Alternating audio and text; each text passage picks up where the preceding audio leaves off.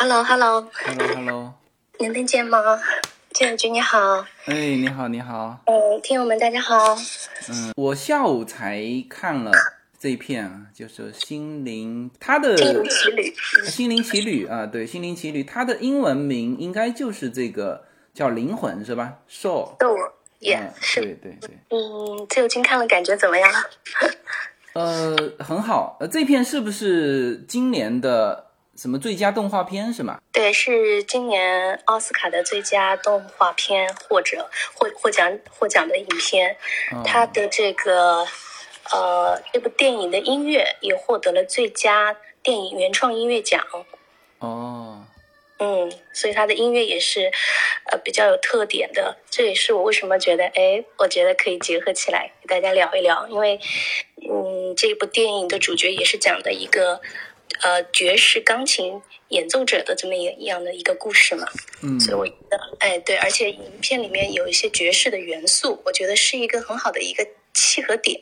对，哎，像这种奥斯卡的，嗯，原创音乐，它是对它所有的就整篇音乐的一个呃表彰，还是对比如说某一首歌？呃，是这样的，呃，今年的奥斯卡音乐类的奖项只有两个，一个是最佳原创，一个是最佳歌曲。这两个奖项，呃，在很久以前是不分开评奖的，但是在呃哪一年我是不。记得不是很清楚了，但是在某一年之后，这两个奖项就分开颁奖，而且一直延续至今。所以就是没有获得，他没有获得最佳歌曲奖，但是是原创音乐。原创音乐就是我们通常说的 BGM，就是那个背景音乐。嗯嗯嗯，它并不是歌曲，但是这个音乐这个部分在现在的电影这个形制里面也是占了非常重要的一个一个作用吧，所以也是可以单独被拿出来评奖的。它的评奖就是对。整部音、整部电影的音乐进行一个评奖。你聊聊看你对这部影片的感受。好，那么简单聊一聊，因为我看这部影片，当时是看到最后的那个片段的时候，是非常的感动的，因为真的是与我心有戚戚焉。我相信这个。嗯，他最后在讲怎么样寻找人生的意义，人生的意义是什么样的时候，我觉得也是扣合了很多人的一个一个心理状态，就是呃，这个电影的主角叫 Joe，他是一个从小就有一个呃爵士。现场进行现场爵士演奏的这么一个爵士钢琴家，他从小就有这么一个梦想，但是命运不济，他好像每次离他的梦想都差了那么一点点，所以他退而求其次，就担任了一个中学的，呃，里面的一个学生爵士乐队的一个指导老师，在他奋斗奋斗了很多年，然后终于。嗯，拿到这个学校给他的就是呃最终的一个聘书，他就是可以呃全职担任这个学校的老师，并且可以一直到老，一直就像我们就相当于我们熬了很多年，媳妇熬成婆，终于拿到了铁饭碗的入场券一样的。但是他还是非常坚持自己的梦想，他但是阴差阳错，就是这个动画片也用了很多暗喻的方式，就是让他。呃，进入到了另外一个空间，因为一次意外进入到了另外一个空间，然后呢，和那个另外一个空间里面的一个色我，名字叫做二十二，就是二十二编号的这么一个小小的一个色我，一个一个小灵魂吧，呃，通过他和色我之间的一个故事。呃，在帮助受呃受我找到他生命的火花的这么一个过程当中，他其实更正了、修正了他以前他觉得他生命中的火花，就是我们所所谓的“哎呀，上天给予你的，你生命里的你的特长、你的才华、你的热情那个东西是什么？”他更正了，他觉得以前他觉得是钢琴，是爵士钢琴，但是他后来他觉得其实这个并不是人生的终极意义，他最后也找到了他人生的。终极意义，他说：“我要过好生命当中的每一天，这就是他人生当中的终极意义，而并不是哦，就是那个目标哦。我完成了一次现场爵士演奏啊，我达成了很多年很多很多年之前达成的啊啊，达成了多年的愿望。那个目标，你看到那个电影，当时他其实完成了那场演出之后，他其实是失落的。”他并没有想象当中的那么兴奋，他多年的愿望，其实在他实现的时候，其实他内心是很大的一个失落。但是他重新再去通过灵魂二十二的一个故事的一个一个反思当中，他终于找到了他觉得我的我的生命的价值，那个才是呃呃我们应该每个人去追寻的，而并不是一个具体的一个职业目标或者一个事业目标，一个 purpose 一个目的，或者是有有那么一个东西，其实。他最后寻找的，他觉得人生意义就是过好生命当中的每一天，这个才是生命当中的终极意义。所以，这个这个这个电影，我在看到的时候，我是非常触动我的，因为我也有那样的一个心路历程，就是包括现在多多少少有的时候还是会受那个 purpose 的一个一个束缚和影响，就忽略了身边很多可以感知、感觉、感动的瞬间。所以我当时是非常非常的感动，所以当时我就想，哎呀，我觉得这个片儿要是能得奥斯卡多好，结果真的是得了，我也觉得非常开心。嗯，对，呃，这一片其实，嗯，因为之前的大部分的这种叫励志片哈，就是就最后故事的结尾是结尾在就是这一片的上一个段落，就是他，呃，就如果这一片是终结在。他最后呃回到了他的身体，而且完成了他的这个演奏啊，然后呃这就是一个很标准的好莱坞的这个励志片。但是呃他在结束他的那一场他一辈子去追求的这个呃演奏之后啊，就是这个故事进行到然后呢啊 这这个就他就会发现他和这个那个俱乐部的那个。那个应该也是一个，它是四重奏，对，它是四重奏。那个女的，那个呃呃四重奏的，应该算是一个嗯老大吧。嗯，那个头儿叫 Dorothy。Dorothy，对对，他跟他聊，就是说啊，今天结束的这么完美，那明天呢？呃，那个女的告诉他，那明天我们要再来一次。他一下子就心情失落对就很失落，对。然后就是周而复始，他他说了要一百次，这个是。我刚当时看的时候，好像是这个这个这已经到他演了一百次。实际上，他当时说的那个是什么意思？是说我们要这样，呃，有一百场是吧？嗯，对。啊，对。所以说这一片它的进步之处哈，其实当然每一片就是作为一个影片，就是每一片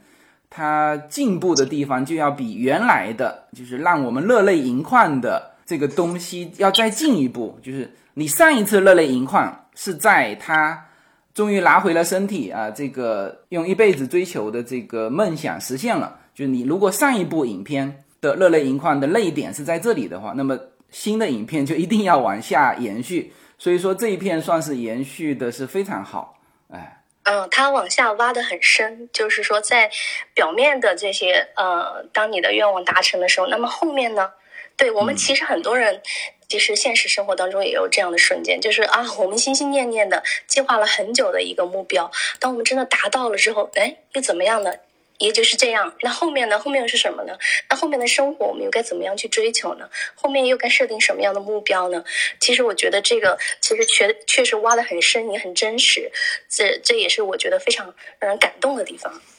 对。呃，好，现在我们慢慢的，我们的听友都进来了哈，就可能我相信哈，这个没有几个人看过这一篇，因为他这个今年也很奇怪哈，就可能疫情的原因哈，这一片没有几乎没有宣传，是吧？没有宣传，对，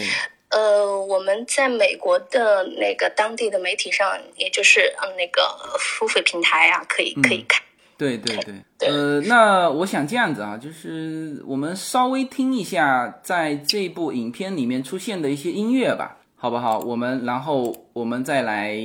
呃再来展开呃这一片。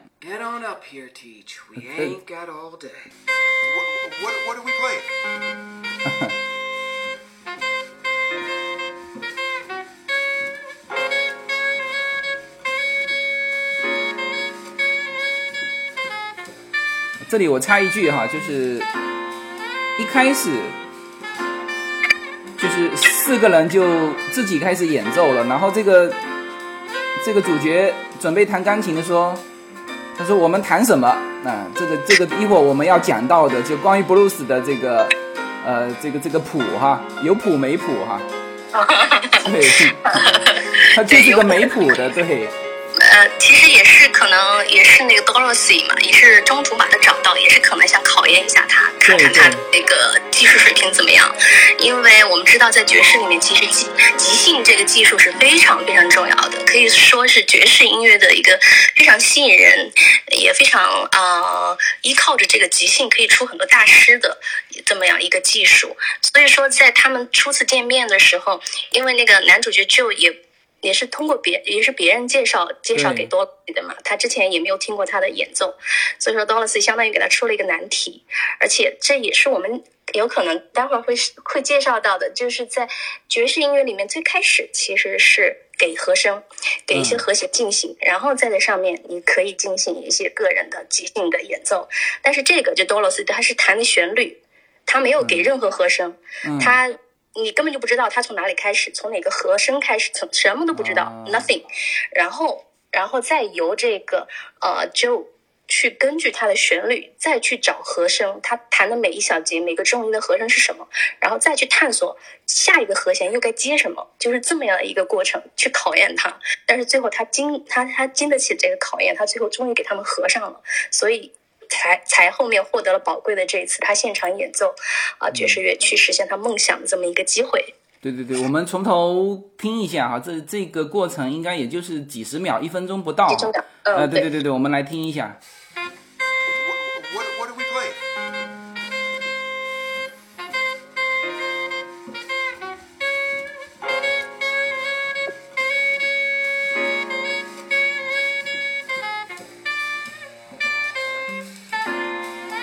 到了，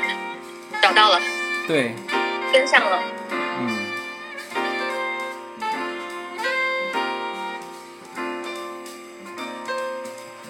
然后其他人都停掉，就就就就就让他上了，对，对，让他 solo，让他自己展示他自己的一个才华了，对，第一步考验结束了，你找找这个跟乐队的配合没问题，而且你是有呃。很专业的素养的，然后后面你的 solo 呢，你的即兴的部分呢，好，他们又开始了，就把这个空间又让给他，让他继续施展。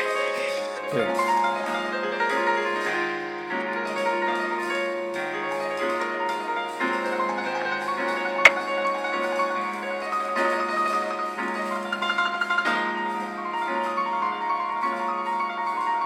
这个时候进入他的忘我状态了。这个时候，对他身边所有的一切都都消失了。对。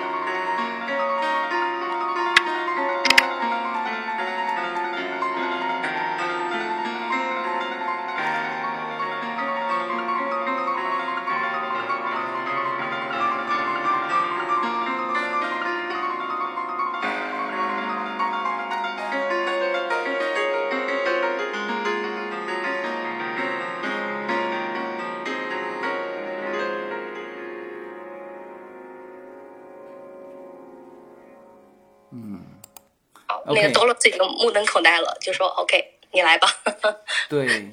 啊，这个就是首哎，我之前听到，就是因为我有去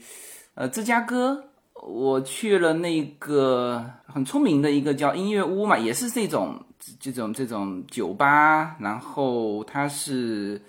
呃它是蓝调啊，就是那上面只有一个人在演奏，就是我看到蛮多的都是。就是蓝调一个人在演奏的，但是他这种就是正式的，是，呃，像这种黑人音乐正式的都是四重奏吗？哦，不是，它根据它的历史发展的话，它有从大乐队到小乐到小乐队，呃，就是很多很多在爵士音乐发展史上很重要的一些音乐家，他们根据当时的需要以及他们自己的爱好。他们的喜好对这个爵士乐队的一个编制进行了一个呃增和减，有这么样一个过程。到最后呢，现在变成就是你看到比较大的那个 jazz band 有，嗯，就是我们看到的呃电影里面最开始那个 Joe 在教他的学生们那个那个是大乐队，对对对，那个是个标准的，就叫做 jazz 呃 standard，这是它标准的一个配置，就是有有一个钢琴，有一个 bass。呃，有架一个架子鼓，有几把小号，呃，几把长号，还有一把木吉他，还有几个萨克斯风，基本上这个就是，你看，你如果是可以定格在那个最开始的那个它的黑板上的画面的时候，你可以看到它的右下角写着 J Standard，然后写了个 Twelve Bar Blues，这就是他的标准的爵士乐基础知识的一个教学。哦，对，对，这就是一个爵士的一个单呃一个标准的一个配置。我看到他的乐队了，他的乐队这里面有几个人？十十五个人啊。对，哦，他十五个人有，我看到他有一个架子鼓，然后一个，哎，他的这个大的大提琴，我看他是用弹的，但实际上它也可以拉的，是吧？不是不是，这个不是大提琴，这个不是大。大提琴是我们平常看到的，坐在一个椅子上，哦它那个大提琴下面还有一根棍儿支在地上的。对对对对，对，然后横着拉弓，就是拉那个呃琴弓，然后横着这样拉。但是这个嗯贝斯呢，它是比大提琴它那个大小 size 还要大，哦然后它直接放在地上，没有那根棍儿，而且你看它的肩，它的两边的肩很嗯很斜。呃，对对对，削尖削下来的，对对对对，那个是贝斯，那个和大提哦琴不一样。就像我们说小提琴、中提琴、大提琴不一样，比大提琴还要音还要低，呃，嗯然后 size 还要大的就是这个贝斯。而但是贝斯在爵士乐当中是非常重要的一个乐器。哦，但是也是最最容易被人忽略的一个乐器，因为很多人的听觉对于贝斯的这个音这个频率不是那么灵敏，就是我们时常会听，哎，他这个小号啊怎么样啊，这个钢琴怎么样啊，这个架子鼓打得好花哨啊什么样，但是。贝斯其实做了很多很多非常非常基础性的工作，但是呢，不是那么那么容易被人看见和听见。哦，然后我看他这里有四个有五个萨克斯风，是吧？对对对，对，是的，五个哦，那这个应该是标准配置了，对标准配置，还有一把吉他，一把吉他，对，对，还有几还有三个长号，四个小号，我记得好像是这样。对对对对，三个长号，四个小号，是的，是的，是的，啊哦，这就是标准的，配置。那后来我们看到 Joe 跟那个 Dorothy 呢，他的演唱的其实是一个小型的，因为他是好像是在一个 club，嗯，在一个 club 里面演奏的。那他舞台没有那么大，空间没有那么大，然后他就缩缩成了是一个架子鼓，一个贝斯，然后一个萨克斯和一个钢琴。而且就是有的很小的那些 bar 啊，什么有的时候我们在我们在当地生，我们在美国这边生活的时候，有的是进一些小 bar 的时候，那它它可能舞台更小，那可能就是只放一个钢琴或怎么样，或者嗯就一个那个，那就是一个钢琴也是可以的，对。嗯但是最开始是这样的，最开也始有就是电吉他嘛，是吧？我上有有有次我我反正我听到的，我当时去听到的，他也是全场演下来。就是全场就一个人，然后我就我们就看他自己，因为他就一个人弹，我们也不知道有谱没谱。然后 到了就是这一片，我看到哦是这么配合进去的，我才知道整个 blues 这个就是一个呃感觉的这种演奏。对，嗯其实你说有谱没谱，只是在我们的视觉范围之内，其实谱很很大程度上已经在他心里边，哦已经在每个乐手的心里边。因为我们知道爵士其实它虽然有即兴的、有 solo 的、有自由发挥的，但是它也有很多引号套路，啊，嗯，也有很多这种格式，嗯，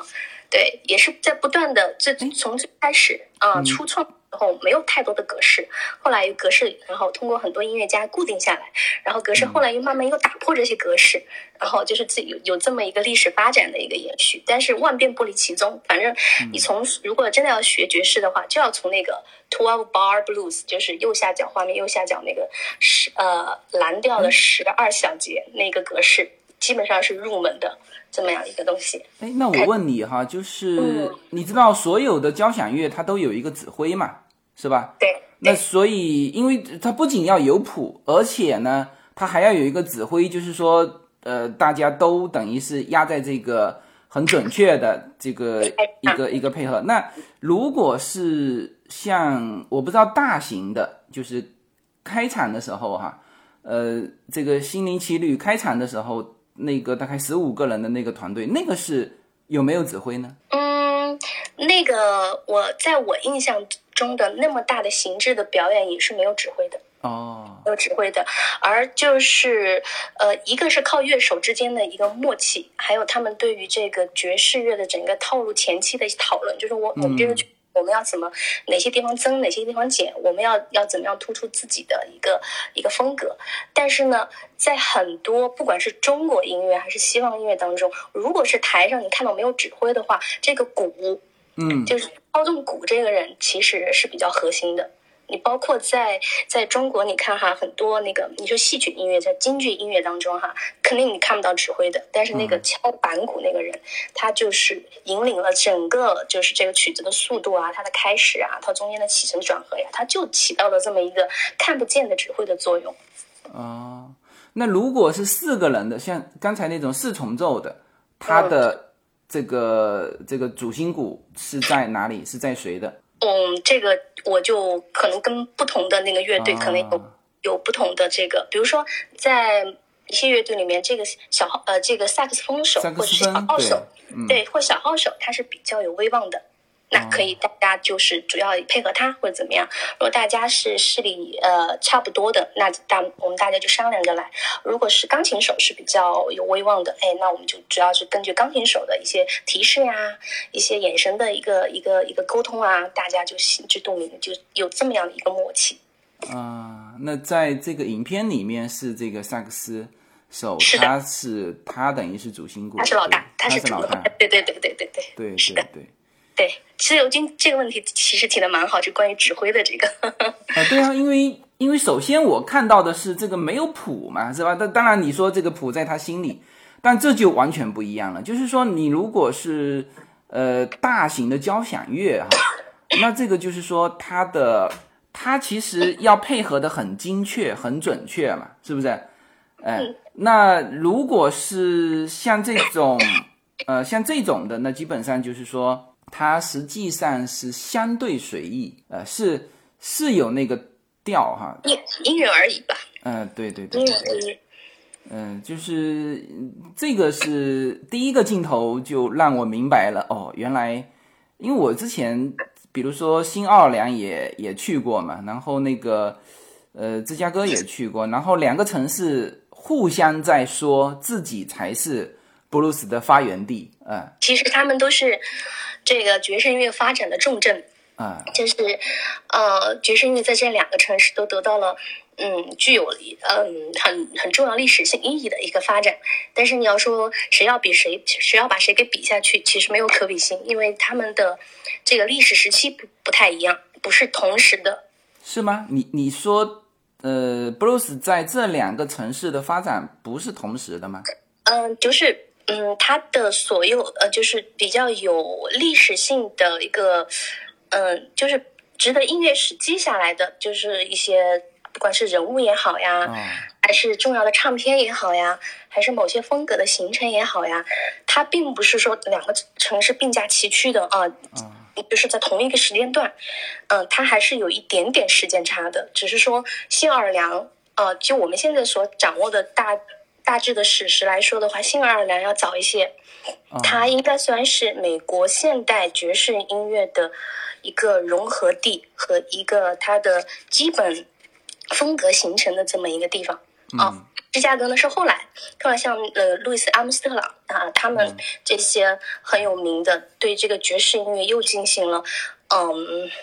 新的发展的这么一些音乐家，他们又是在芝加哥这个城市把这个爵士乐又发扬光大的。可以这么说哦，对，因为我们当时去到两个城市旅行，我们坐出租车的时候，这个出租车司机就是都很自豪的告诉我们，呃，他们是 blues 的 home，知道吧？就是那那我也没细问说，哎，到底谁更惨？但是很明确的一个就是说，都是在十九世纪嘛，是吧？都是在十九世纪发展起来的，然后就是是呃一九。一九二几年的时候，那时候就是新奥尔良啊，一八多少年好像就就有了，就是打完南北战争，打完南北战争之后，他就开始萌芽了。对，对对，只是说那个时候没有录音这个技术，对对对对，现代录音技术没有把那个时期的十九世纪末的那些东西给录下来保留下来。它真正的就是说，呃，有这个录音，有乐谱出版，那个时候还是在二十世纪初，二十年代、三十年代。嗯，才开对，呃，他其实我我原来也在也在想说，哎，为什么这这两个城市啊，至少没有第三个城市或者说其他的城市说，呃，他们是 blues 的 home 是吧？那就这两个城市，然后我发现一点就是那个密西西比河啊，正好贯穿了这两个城市一首一尾。对，那个就是爵士音乐呃历史地理上很著名的密西西比三角洲地区，孕育了这个音乐。三角洲。三角洲，嗯，三角洲除了除了这两个城市，还有什么地方？就是一个在北嘛，一个在南一点嘛。哦哦哦，对对对，就就相当于就是哎，对，就是密西西密西西比河流域，然后这两个城市一在一头一尾，然后又关键是芝加哥当时是非常发达的，就是我我们现在看上去感觉芝加哥，呃，就是有点铁锈的感觉，但实际上你今天到芝加哥。你还是会被它震撼到，就是那是一个巨大的、非常漂亮的城市嘛，是吧？呃，然后这个我我想应该那个时候，因为美国它发展是这样，就是呃最早可能就是密西西比河流域贯穿到五大湖嘛，那这个是因为它水路很发达，然后这种经济文化就沿着这个水路先开始呃发展，然后它其实修铁路。之后才开始，呃，东部的铁路，然后贯穿到芝加哥，因为芝加哥实际上有点像我们中国武汉的这种位置嘛，就是就是东西南北，它等于是在一个中间的地带，然后呃，它的铁路是贯穿到东部，然后它非常重要的公路就是六十六号，呃，是芝加哥到到加州啊，就是到我们那个就是我们这边的。呃，圣塔莫尼卡海滩嘛，这个是很著名的六十六号。然后中间一条是密西西比河到新奥尔良，对，所以说这个应该是芝加哥说是发源地，可能更多的是因为它那个时候是经济中心，然后就很多的这种这种机会啊，乐手啊这种机会在芝加哥。但是按你这样说也是对的，就是说新奥尔良。呃，因为新奥尔良是最早那个黑人，呃，说是黑人集中地，实际上是黑奴贩卖的，呃，非常重要的一个港口。呃，然后，呃，就是有的他就沿着密西西比河贩卖到这个这个整个流域，然后更多的，呃，是是留在那边，所以，呃，新奥尔良黑人是非常多的。然后你去新奥尔良看一下它的那个城市。呃，你就感觉就跟那个 blues 是极为贴切，就他的酒店甚至是故意做成那种很颓废的那个感觉，就是他他故意修的啊，就是非常符合这种蓝调的风格，所以这个就是这非常重要的这这这这这两个城市了，嗯，就是我们听到爵士音乐不是那么墨守成规的，不是像我们的进行曲那样啊强弱强弱，它是很。自由自在的、无拘无束的，有时候很摇曳多姿的、很有动感的这么一个东西，就是不是那么墨守成规的。对，是是是是，我那时候在新奥尔良，就是我我还做了一个就是视频节目嘛，就最后把就新奥尔良那边当地小孩，非常大概七八岁，反正看那个样子就不到十岁的样子，打那个架子鼓，哇，那打的真是好啊。嗯，而且它还不是鼓，是拿水桶打的。对，谢谢自由军给我们的这个历史和地理知识普及。不不，正好这些我 我我其实没有专门去专门去查询什么，就是真的是走到那里，然后哎跟别人一聊，他说他是源头，然后另外芝加哥又说他是源头啊，所以这这里面慢慢的开始，呃，开始想去了解啊，是这样子。然后这篇电影其实，呃，它可讲的很多哈。那我们今天是围绕着它的音乐来说。那然后除了刚才这一段给你留下深刻印象的，还有哪一些音乐？我可以把它调出来，这个大家也可以听一听。对，嗯，就是最开始最底从零分零秒开始，就是一个呃那个呃男主角 Joe 在训练他的学生乐队的。是这个吗？等一下，啊，最开始就是出片头，就啊，对对对对，这个，就迪士尼你片头的地方，其实那个音乐就已经开始，就这个，啊，对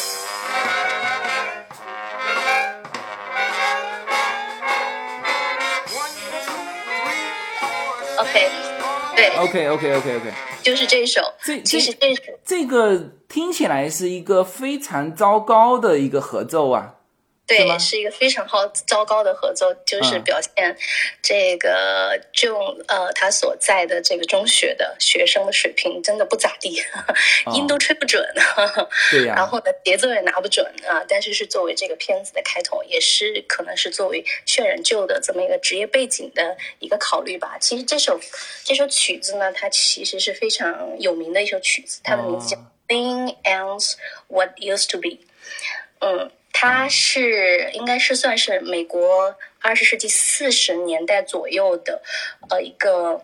呃比较形制比较标准的这么这么样的一个一个乐曲。它的作曲者是 Mercy Ellington 和 Duke Ellington，这两个都是、呃爵士乐的那个时期的一个呃大拿。你那边有没有呃这这个曲子或者是呃其他曲子的这种就是演奏的比较正常的？因为他这一片是故意演的，对对对呃特别糟糕啊、呃对对对你你给我有们演好示一下好，Here we go，来了啊！它速度比电影里面的要快一些，啊。来你听听。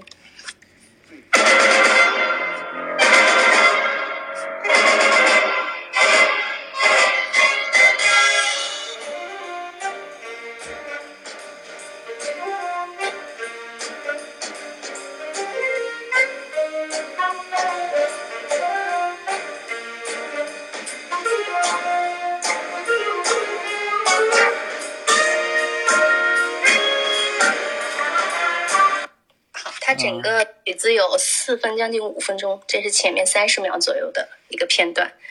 嗯，对那这个就是一个一个大的标准的乐队演奏的。对对，可以在舞台上演奏的怎么样一个，而且当时这个曲子写出来也是为了在舞台上演奏的，因为你看人这么多，他有足够的空间站在舞台上进行演奏。哦，那这个确实跟我可能我我还没有亲身看过 Bruce 的十五个人的这种乐队的一个一个演奏现场。啊、对，这个可能在日常生活当中也也不容易不多见，也不多见哈。是的，是的。对呀、因为就他所在的那个学校的乐队，它是一个乐队嘛，还是一个呃爵士乐队，嗯。就是标准的爵士乐队的话，它的标准配置差不多就应该是这个样子的。嗯，哦，就是为了舞台表演吧，因为学生表演也不也不可能是是去到酒吧或者去到那些其他的娱乐场所进行表演，学生表演还是要在舞台上表演，就是演奏爵士乐。啊、他这个其实应该是十六个人，有一个人忘记带他的他的乐器了。对对对对对，差不多都是十五到十六个人，嗯，中间。呃，是小号要少，小号基本上是三把，然后呃呃长号是三把，因为长号的这个声音发出的它的那个音量是比较大的，它本身的音量比较大，所以三把就够了。如果四把这样演奏的话，会比较抢风头。然后呃，所以说三把长号一一般就是标准的一个配置。对，这里面那个有一个小女生，后来呃，就是还有一些镜头的那个那个那个那个小女生，她就是长号嘛，是吧？对，她叫 Connie，对呃，Connie，对，她就是演长长号的呃一，个小女生，不容易，女生吹长号。对我们我我们可以听一听她的 for. Connie，对，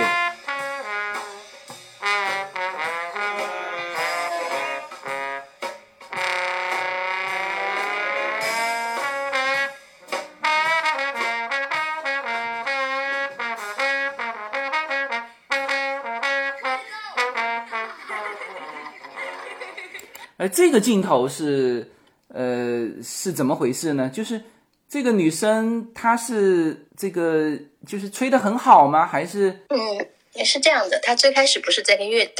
在在那个老师的指呃指挥下，跟乐队一起在合奏嘛。对但是他与他的这些小伙伴们也很心不在焉的，玩手机的玩手机，睡觉的睡觉。他演奏着演奏着，他因为他其实是还是蛮有爵士天赋的一个小女孩，而且在长号方面，其实她还是蛮喜欢的。她也是一个是方面是表现她其实也是心不在焉的，她没有完全投入到这个乐队乐队的排练当中，她呃呃吹着吹着，她就吹成自己想要的那个即兴发挥的东西去了。对，然后就开始他自己的 solo，然后旁边所有人都慢慢停下来，我们听到好像后面只只有他一个人的长号的声音了，然后大家都面面相觑看着他。呃，但但 这种场景在乐队里面可以出现吗？呃，这种如果是在乐队里面出现的话，应该是不被允许的，因为这个哦。并不是商量好的即兴，哦这个是他呃的一个就是呃排练状况之外的一个即兴，因为哦。在爵士乐队里面，你哪个地方起即兴，哪个地方结束，大家还是要有一个就是一个规范在那个地方，不是说你想演奏演奏着什么旋律也不跟着大家走，和声也不跟着大家走，就完全走到你自己想想演奏的这个上面去了，这个还是不行。但比如说，大家可以呃相互商量好，比如说这一段好，嗯，大家合奏以后，然后停下来，就由你长号啊、一个人 solo，那么大家就就商量好一个点，大家都停下来，然后唱好，然后到某一个点，然后大家逐渐的进来，比如说架子鼓慢慢的呃扫鼓面，然后慢慢进来，然后钢琴再进来，或者其他的乐器再进来，它都是有一个呃，大家都是有一个有一个规定或者有一个商量的。嗯嗯，呃，Michelle，你那边有没有一些这种比较经典的呃 blues 的这种乐队呀、或者是独奏啊？呃，秀给我们，然后再给我们多讲解一些吧。嗯，呃，我在就是准备今天的直播之前呢，我是把差不多这个爵士音乐的一个大致的历史，嗯呃，发展的脉络，呃，就是简单的梳理了一下，因为这个爵士乐发展的这一百年期间，确实发生了很大的一个变化。那我是呃，我找的一些音乐资料呢，还主要是早期的一些录音，因为。在我看来，就是现代的这些就是比较经典的爵士音乐，可能我后面也会给大家分享一些，就是大家还比较容易能够听到。而早期的那些时候的，就是比如说一九一七年这个世界上第一张爵士专辑，它当时录出来的是什么感觉？我们听上去的东西是什么感觉？我我我是倾向于把这些能不能看给大家都分享一下。经典的，我待会儿后面也会给大家放看。好啊，好啊，我就现在把一九一七年。就是由这个叫 Original Dixieland Jazz Band 演奏的人类史上第一张爵士专辑的一个小小的开始的片段，给大家分享一下吧。好的，好的。Thank you.